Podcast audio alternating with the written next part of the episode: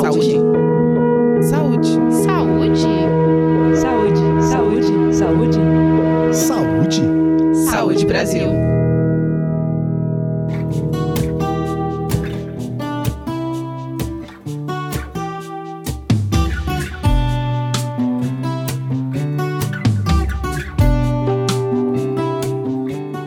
O controle do diabetes mellitus é um processo que envolve vários fatores. E quem convive com essa doença tem que ter motivação para lidar com ela, compreender o que significa a enfermidade, reconhecer os sinais de alerta das possíveis complicações e saber como e onde recorrer para responder a isso. As práticas de autocuidado são ferramentas importantes para o aumento da qualidade de vida do diabético. E para conversar sobre elas, hoje a gente recebe a Marise Biasotto, que é médica e integra a Coordenação Geral de Saúde Mental, Álcool e Outras Drogas do Ministério da Saúde. Seja bem-vinda ao podcast do Saúde Brasil, Marise. É um prazer estar aqui com vocês. Podemos começar? Marise, o que que é o autocuidado e por que ele é tão importante para a pessoa que convive com uma doença crônica? O autocuidado é você se conhecer, o autoconhecimento. Você conhecer a sua parte física, a sua parte mental, a sua parte espiritual, é você conhecer os seus limites. Então, numa doença crônica, onde a gente tem um tempo longo de duração de doença, com N, com muitos órgãos atingidos, muitos fatores externos e internos que podem ter novos agravos é importante eu reconhecer como eu sou, como meu físico é, como que eu posso me cuidar e eu poder identificar os sinais de alerta que está acontecendo alguma alteração. Então, o autocuidado é necessário para as pessoas que têm doença crônica para poder saber como elas podem se identificar e se conhecer. Marise, que estratégias de autocuidado a pessoa que tem diabetes mellitus pode adotar para ter mais qualidade de vida?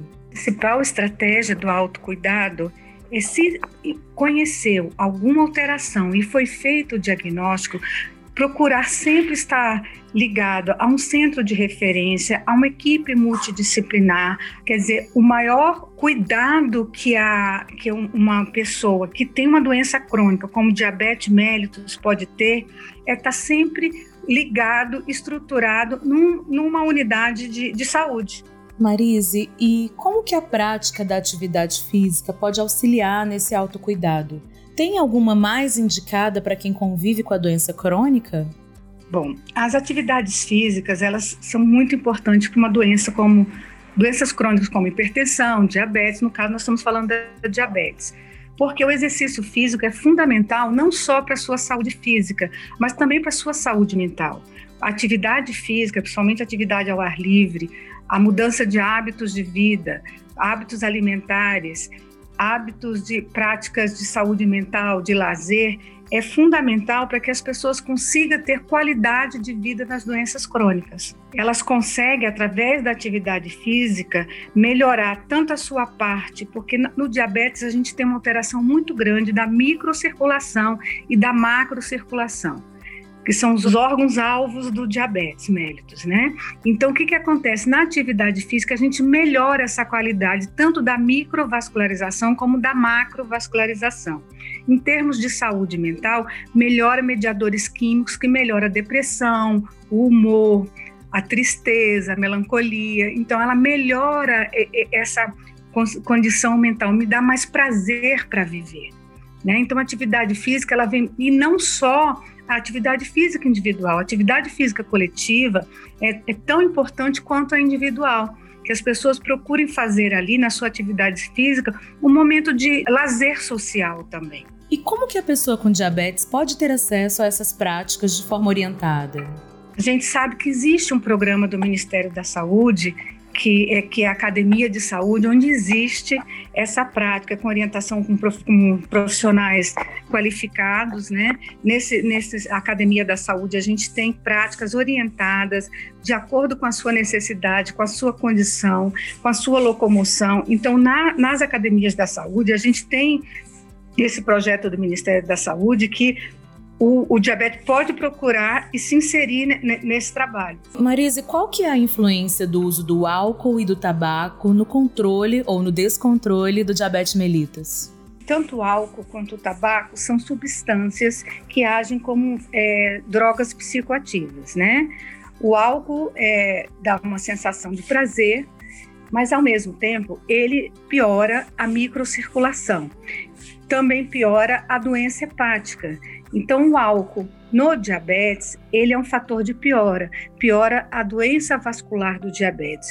E muitas vezes ele pode levar o diabetes à hipoglicemia. Então a gente não aconselha ao paciente com diabetes médicos tipo 1 ou tipo 2 que façam o consumo de álcool, né? Então, o tabaco, por sua vez, é uma droga que é uma droga psicoativa também. O que é psicoativa? Te dá a sensação de prazer tá? Então, o, o tabaco, ele faz uma frequência cardíaca aumentada, piora a hipertensão, piora o trabalho cardíaco, piora a resistência periférica.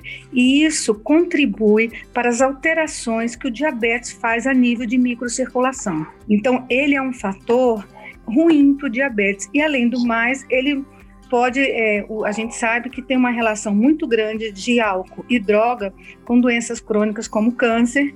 Alguns tipos de câncer são bem característicos né, na população que usa tabaco e álcool. Você pode falar então sobre quais são os benefícios que o diabético tem quando ele deixa de consumir o álcool e o tabaco? Quando o diabético ele passa a não consumir o álcool, ele melhora a sua condição de vida, ele melhora a qualidade de vida dele, ele melhora a, a, a evolução da doença, os agravos da doença. Ele melhora a sua função hepática, ele melhora a sua dislipidemia. O que, que é isso? A alteração do colesterol, das gorduras do sangue. É? Então, ele, porque o diabetes é uma, uma doença que leva à alteração de tudo isso. E mais o álcool é mais um fator que atribui. Então, quando ele não, não, não usa o álcool, ele, ele melhora as condições de saúde dele, porque não vai ter mais um agravo, mais um fator prejudicando a microcirculação e a macrocirculação. E os órgãos alvos também, como o fígado. O tabaco, ele vai melhorar a retirada dele, o não consumo no diabetes, melhora a frequência cardíaca, não apresenta arritmias, não vai apresentar um trabalho cardíaco maior. Com isso, ele, não, ele, ele começa a proteger os seus vasos, os seus vasos maiores. Né? Que, que o que acontece na, na, no tabaco é que, como ele faz uma um fechamento, uma vasoconstrição dos vasos, isso piora a, circulação macro e piora também a pressão. Então, quando ele não consome tabaco, ele tira mais um fator que prejudica a circulação macro. Tem uma evolução mais benigna da hipertensão, uma evolução com qualidade de vida mais prolongada dos desfechos do diabetes. Muito obrigada pela sua presença e por compartilhar todo esse conhecimento com a gente. Hoje a gente falou com a Marise Biasotto, que é médica e integra a Coordenação Geral de Saúde Mental, Álcool e outras drogas do Ministério da Saúde. Você gostaria de deixar uma mensagem final para os nossos ouvintes, Marise? Nós que temos diabetes, nós que temos doenças crônicas, precisamos mudar os nossos hábitos de vida. Precisamos praticar, sim, o nosso autoconhecimento.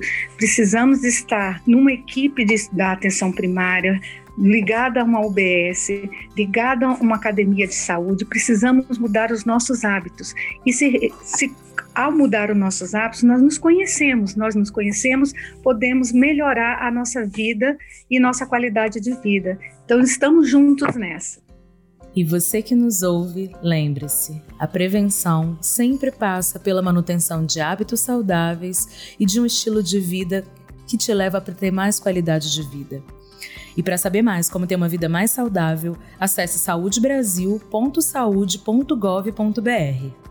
A gente se encontra no próximo episódio do podcast Saúde Brasil.